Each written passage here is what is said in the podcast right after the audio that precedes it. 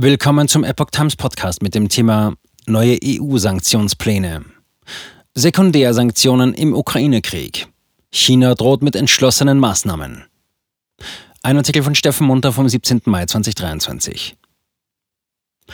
Bei den neuen EU-Sanktionsplänen geht es vor allem um den Kampf gegen die Unterwanderung der Russland-Sanktionen und Dual-Use-Geschäfte. Vor allem China könnte davon betroffen sein. Eine Analyse.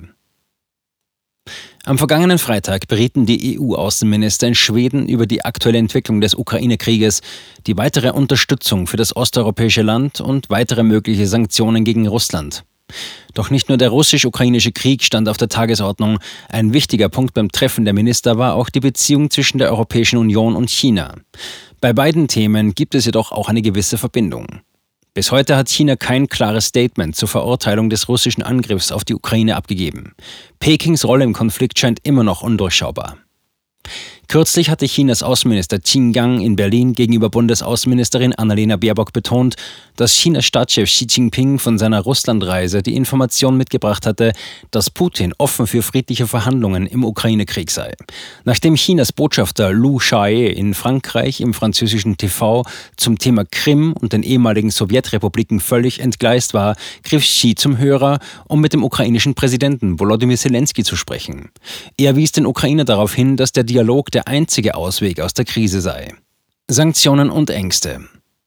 Doch wie Chinas Friedensbemühungen zu werten sind, bleibt fraglich, zumal es Vorwürfe gegen chinesische Unternehmen gibt, die EU-Russland-Sanktionen zu unterlaufen. Vielleicht zielt auch gerade deshalb das neue Sanktionspaket hauptsächlich darauf ab, solche Umgehungen ins Visier zu nehmen. Wie die Nachrichtenagentur dpa schreibt, werde nach Angaben von Diplomaten der Verstoß der EU jedoch nicht von allen EU-Staaten uneingeschränkt positiv bewertet. Es heißt, dass manche Mitgliedstaaten die Sorge tragen, von Vergeltungsmaßnahmen getroffen zu werden. Allein deshalb könnten diese EU-Länder nicht den Mut oder Willen haben, Länder wie China auf eine solche Sanktionsliste zu setzen. Den dpa-Angaben nach benötige aber die Leistung eines jeden Landes oder eines Produkts die Zustimmung aller 27 EU-Staaten. China droht mit entschlossenen Maßnahmen. Vor dem Hintergrund der Grundsatzrede von EU-Kommissionspräsidentin Ursula von der Leyen im März dieses Jahres und kurz vor ihrem China-Besuch geht es darum, wie man sich von China wirtschaftlich unabhängiger machen könne, ohne sich ganz von dem kommunistischen Staat abzukoppeln. Auch die deutsche Außenministerin Annalena Baerbock zeigte sowohl bei ihrem China-Besuch als auch beim Besuch von Xinjiang dieser Tage in Berlin eine klare Haltung in ihren Positionen. Wie die Welt berichtet, wolle die EU mit ihrem neuen Vorstoß für Sekundärsanktionen gegen Länder vorgehen, die Russland unterstützen. Gerade die Grenze zwischen Kasachstan und Russland sei nach Ansicht von Brüssel ein Einfallstor für Dinge, die man Putin vorenthalten wolle, wie Drohnen, Computerchips, Flugzeugteile, Metalle oder Chemikalien, also zivil oder auch militärisch nutzbare Dual-Use-Güter, schreibt das Blatt. Um diesen Handel zu verhindern, schlage die EU-Kommission erstmals Strafen gegen nicht-europäische Unternehmen vor, die Russland bei der Unterwanderung der EU-Sanktionen helfen. Den Angaben nach habe Ursula von der Leyen kürzlich bei ihrem Besuch der Ukraine sogar ein Handelsverbot gegen betroffene Firmen ins Spiel gebracht. Allerdings könnten hier auch neue Konflikte drohen, da viele Länder wie Kasachstan, Usbekistan, die Vereinigten Arabischen Emirate, die Türkei und eben auch China davon betroffen sein könnten, so die Welt. Den Angaben nach sollen im ersten Schritt von sieben chinesischen Firmen Vermögenswerte in der EU eingefroren werden.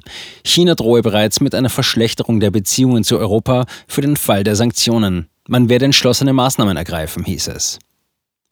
Chinas Spaltungspläne für Europa. Entschlossenheit ist allerdings auch gegenüber China angebracht, wie man nach dem Staatsbesuch von Emmanuel Macron in Peking feststellen konnte. Der französische Staatspräsident schien nach seiner China-Reise derart umgewandelt, dass es internationale Kritik hagelte. Ein Tweet des CDU-Außenpolitikers Norbert Röttgen bringt die Sache auf den Punkt. Zitat Macron hat es geschafft, seine China-Reise in einen PR-Coup für Xi und ein außenpolitisches Desaster für Europa zu verwandeln. Zitat Ende. Er habe sich mit seiner Vorstellung von Souveränität, die er eher auf Distanz als auf Partnerschaft mit den USA definiere, in Europa zunehmend isoliert.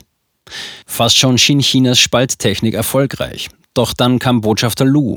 In einem Beitrag für die chinesischsprachige Epoch Times erklärte Yang Wei, ein in den USA lebender Kommentator für aktuelle chinesische Angelegenheiten, Zitat, die Führer der KPC haben viel in den französischen Präsidenten investiert, weil sie vielleicht dachten, dass eine Lücke im westlichen Lager aufgerissen würde. Sie hatten erwartet, dass Frankreich hilft, die chinesisch-europäischen Beziehungen zu erleichtern, aber Lu Shaye hat es vermasselt. Zitat Ende. Ding Shu-fan, emeritierter Professor der taiwanischen Nationalen Universität Changchi, erklärte, dass die allgemeine Richtung der KP Chinas darin bestehe, Europa als Gegengewicht zu den USA einzubinden.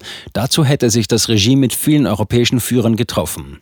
China wolle Europa dazu ermutigen, eine strategische Autonomie anzunehmen und sich nicht der US-Strategie der Umzingelung Chinas anzuschließen.